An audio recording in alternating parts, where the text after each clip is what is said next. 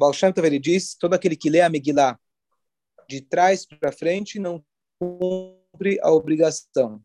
Isso é uma lei. Se você lê ela fora, fora de ordem, você não fez a mitzvah. Mas diz para gente o Baal Shem é uma história lá de trás. A Megillah não é uma história lá de trás. A Megillah é uma história atual. É a nossa história.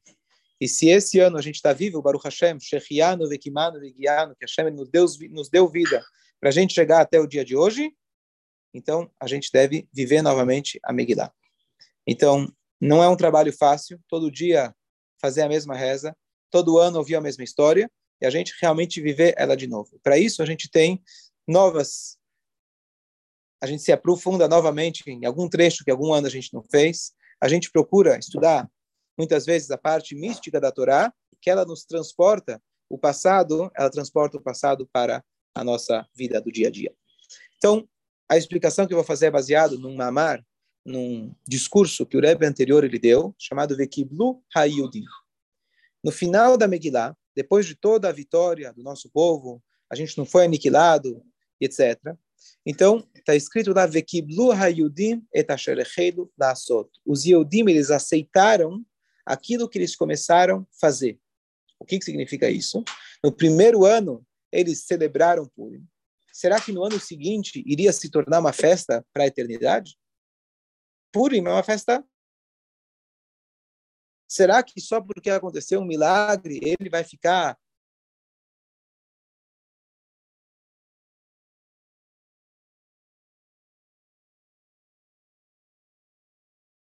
esse dia como um dia importante. Escreva a minha história que fique para sempre. E foi aceito. Então, os Yudim aceitaram sobre si essa festa como a festa eterna. Inclusive, quando Mashiach chegar, o Purim ainda vai ter. Então, essa é a tradução literal. Qual é a interpretação que o Talmud diz para a gente? O Talmud fala que na época de Purim, o povo aceitou a Torá. Aceitou a Torá. 2448 da criação do mundo. A história de Purim aconteceu no ano. Não sei de cabeça. eu acho que são 3 mil e pouco, 3.300 e pouco, mas eu vou confirmar. Certo? Estamos falando de. Depois podem quem é bom de cálculo faz aí. 2.400 anos atrás, mais ou menos. 2.400 e 2.400, 2.500 anos atrás, mais ou menos. Então, então é,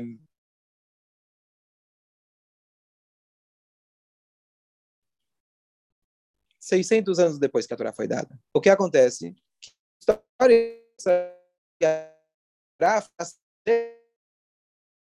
Gente, estão ouvindo? Os aqui que está dando problema. Ah, por isso está presente? Tá bom, eu vou, eu vou terminar o Zoom. Alguém dá um alô aqui? Estão ouvindo ou está travado? Tudo certo, Tudo certo? Aqui, Ótimo. Tudo certo. Muito bom. Perfeito. Obrigado. Então, o que, que significa eles aceitaram? Então, diz o Talmud para a gente uma coisa interessante. Quando Deus foi dar a Torá para o nosso povo, ele pegou a montanha do Sinai, colocou na cabeça do povo e falou: vocês querem a Torá? Se sim, muito bem. Se não, eu solto. Se não, eu solto. Da onde os nossos sábios aprendem essa história?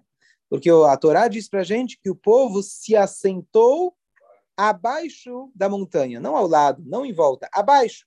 Então eles deduzem que Hashem ele tinha colocado a montanha na cabeça deles. Pergunta o Talmud, então peraí. Quando a pessoa é coagida, a pessoa não é obrigatória. Por exemplo, quando uma mulher diz a Torá, ela estava no meio do campo e ela foi, Deus nos livre, violada. Ela gritou, berrou e ninguém veio auxiliá-la. Ela tem alguma culpa nisso? Não. Isso se chama honest. A pessoa foi coagida. Se nós fomos coagidos a cumprir a Torá, então eu posso dizer, bom, eu não aceitei a Torá. Deus me colocou a arma na cabeça e falou para eu aceitar a Torá. Eu não sou obrigado a cumprir a Torá. Eu fui coagido. Não é que eu aceitei a Torá. Então, o que, que diz para a gente o Talmud? Que, na verdade, Muito tempo depois, na época de Purim, o povo aceitou sobre si a Torá. Quando? Quando eles foram ameaçados, tinha o decreto de aniquilação para todo o povo judeu, sem distinções. Se alguém chegasse na decisão e ele dissesse, bom, eu não sou mais judeu. Nesse caso, diferente do holocausto, a pessoa iria se salvar. Se ele aceitasse a idolatria e falasse, abrisse mão da sua identidade, ele iria se salvar. Não era essa a intenção do Amado. Ele não queria converter ninguém. Mas se alguém se convertesse, supostamente, não tem como ele se converter, ele não seria aniquilado. E nenhum judeu teve essa, cogitou essa ideia. Pelo contrário, o Mordecai, ele juntou 22 mil crianças que estudavam publicamente, passaram um ano inteiro com alto sacrifício para cumprir mais ainda as mitzvot, e com isso veio a salvação. Para a gente o Talmud, é nesse momento que eles demonstraram. Agora que eles não tinham a montanha na cabeça, pelo contrário, eles tinham a arma na cabeça dizendo: se você é Yehudi, se você for Yehudi, eu vou te matar. Então eles tinham toda liberdade, entre aspas, toda, todo o incentivo para poder dizer: bom Deus, você me colocou a montanha na cabeça lá atrás, agora ele me colocou a montanha, ele me colocou a arma na cabeça para se eu for judeu, ele vai me matar. Então vamos fazer o seguinte: tira elas por elas e eu volto como estava. Não tem Torá e não tem arma na cabeça, não tem montanha na cabeça, não feito. Ninguém fez isso. Então diz o Talmud, naquele momento eles aceitaram sobre si aquilo que eles começaram a fazer. A primeira explicação foi eles aceitaram sobre si fazer a festa todo ano. Diz o Talmud, não, é muito além disso. Eles aceitaram sobre si retroativamente toda a Torá que eles tinham recebido no Har Sinai. E não só, na verdade, que esses anos todos eles não tinham aceitado. Apenas agora eles demonstraram com a sua atitude que lá no início eles já tinham aceitado a Torá. Mesmo com a montanha na cabeça, eles já tinham aceitado.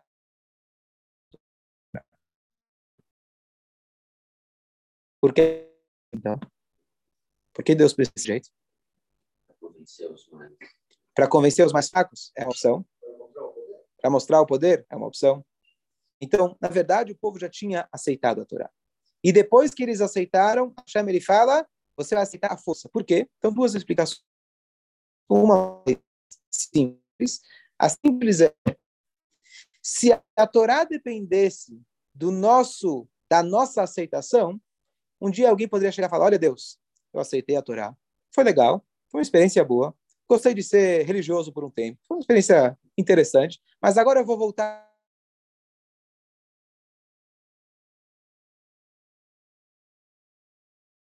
Agora eu vou voltar, voltar a ser normal. Então, se é uma negociação unilateral, onde Deus ofereceu e eu aceitei, quer dizer, veio de mim eu aceitar ou não, eu tinha essa opção, então amanhã depois eu posso chegar e falar, agradeço, foi legal, foi interessante, mas deixa eu continuar minha vida normal. Vem agora a Shem, ele diz não. Uma vez que você aceitou esse contrato, não é o tipo de contrato que veio de você e você desfaz ele quando você quer. É um contrato assinado, reconhecido em cartório, bilateral, que a partir do momento que você selou esse contrato comigo, você não tem como desfazer ele sem o meu consentimento. Então, por isso ele foi lá e colocou a montanha na cabeça, quer dizer, não é só você aceitar, eu agora estou impondo. São mais simples. Mas parece um judaísmo muito forçado no judaísmo muito é, Deus precisa prender a gente pelo pescoço, colocar a montanha na cabeça, mas é muito além disso. Mais profunda que isso explica, isso explica para a gente o que é. Muitas vezes a gente encara a Torá, são um monte de regras para limitar a gente. Não pode isso, não pode aquilo, e agora vem nos sufocar. Deus Isso é uma falta de compreensão do que é a Torá. Às vezes, uma criança, quando você vai começar a educação dela, você ensina fazendo o que tem que fazer sem a compreensão. Mas a Torá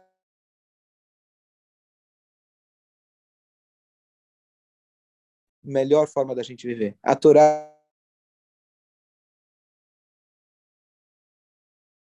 analisar as nossas forças. Isso é a Torá. A Torá é Etzchaim a Torá é a árvore da vida para aqueles que se apegam a ela. Isso é a Torá. Então, quando Deus ele chegou e pegou um monte Sinai e colocou na cabeça deles, você não pode sair, você não ouviu agora? A gente está falando? Não tem como escapar. Tossi? Então, então, quando Deus ele pega a montanha, coloca na cabeça, além da interpretação simples que Deus falou, ou vocês, ou vocês aceitam ou não, ou vocês vão ser enterrados, mas na verdade Deus tem duas formas de a gente coagir alguém. A gente pode coagir com temor, que isso é realmente uma coação, ou eu posso coagir com amor. Às vezes alguém te fez um favor tão grande que depois, se ele precisa de alguma coisa, você não tem como falar não para ele.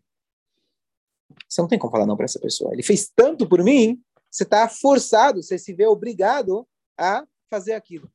Quando Hashem ele pegou a montanha, não era apenas a montanha, literalmente um monte de terra e jogar na cabeça deles. A montanha simbolizava, naquele momento, o local mais sagrado que tinha. Era aquele local que Deus ia dar a Torá e ter a maior, maior revelação da história.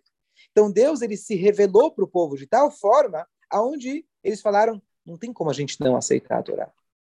E por que Deus fez isso? Se a gente já tinha aceito, por que Deus precisava forçar a gente com amor para mostrar para a gente o seguinte, que o alcance vosso, povo, quando fizerem uma mitzvah, não é limitado à sua capacidade. Igual o contrato unilateral. Não é algo que depende de você. No momento que você aceita fazer a Torá, eu te elevo para um patamar chamado infinito, chamado céus. E é isso que aconteceu no Matan Torá. Deus ele fala, você estica a mão, você faz o que você consegue. Igual a, a Bátia lá. Ela foi lá, queria tirar o Moshe do, do... Você estica a tua mão. De repente a tua mão vai alcançar muito mais do que você pode imaginar. É impossível. A Bátia estava muito longe do Moshe. Estica a tua mão, o resto eu faço por você. Deus ele fala, faça a mitzvah coloca o tefilim, dá cá. Seria um ato bonito, um ato maravilhoso. Deus fala, não, na hora que você faz esses atos, eu estou te levando para um patamar meu, a minha montanha. Eu estou te levando para um nível acima do que a natureza permite. E essa foi a grande novidade da Torá, que Deus ele criou o elo entre o céu e a terra. E por isso Deus ele colocou a montanha, dizendo, a mitzvah não vem apenas de você ter aceitado cumprir as minhas leis. Isso é um nível mais elementar. A mitzvah, na verdade, é a conexão que eu, infinito, abri uma oportunidade de vocês atingirem a divindade. Quando você tem essa oportunidade, você enxerga isso e fala: bom, eu vou perder essa chance? Eu vou perder essa oportunidade? E quando chegou muitos anos depois? Então, isso, entre aspas, essa aceitação, nesse nível de explicação, também é fácil. É fácil aceitar Deus quando Deus abre a cortina e fala: estou aqui.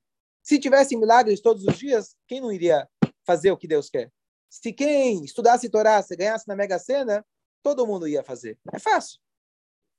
Agora, quando chega Ramã e ele fala para você, se você é judeu, eu vou te matar, é mais cômodo você se assimilar. É mais confortável você estar tá como todos os outros. E aí, nessa hora, você vira e fala, Hashem, eu não vou te abandonar. Eu vou continuar fazendo o que você quer, mesmo que é difícil, mesmo que ser judeu, tem momentos que são complicados e você mostra que você realmente quer, aí você demonstrou a capacidade humana de se tornar divino. Você reafirma aquilo que a Shema ele propôs para a gente lá atrás. Ele falou: vocês têm a chance de eu elevar vocês para o infinito.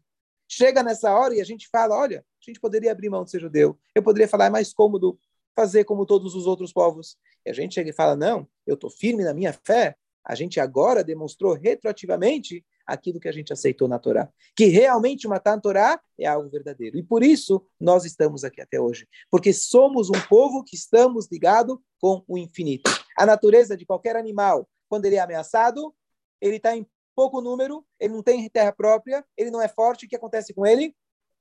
Entra em extinção. O nosso povo é o mais antigo, o mais perseguido, infelizmente, o menor, muitas vezes sem terra própria, sem exército próprio, sem força física, estamos até aqui. Por quê? Porque nós tivemos essa chance oportunidade que a Shem nos escolheu e colocou um, uma poção infinita dentro de nós. O que, que isso significa para a gente? O Sharansky falou há pouco tempo, Natan Sharansky, ele falou uma coisa muito bonita. Os 70 e poucos anos atrás, ninguém queria ter no passaporte escrito judeu. E agora, quando a turma estava tentando escapar de lá, se você tinha alguma alusão, alguma coisa que você era judeu, alguma conexão, isso era salvação.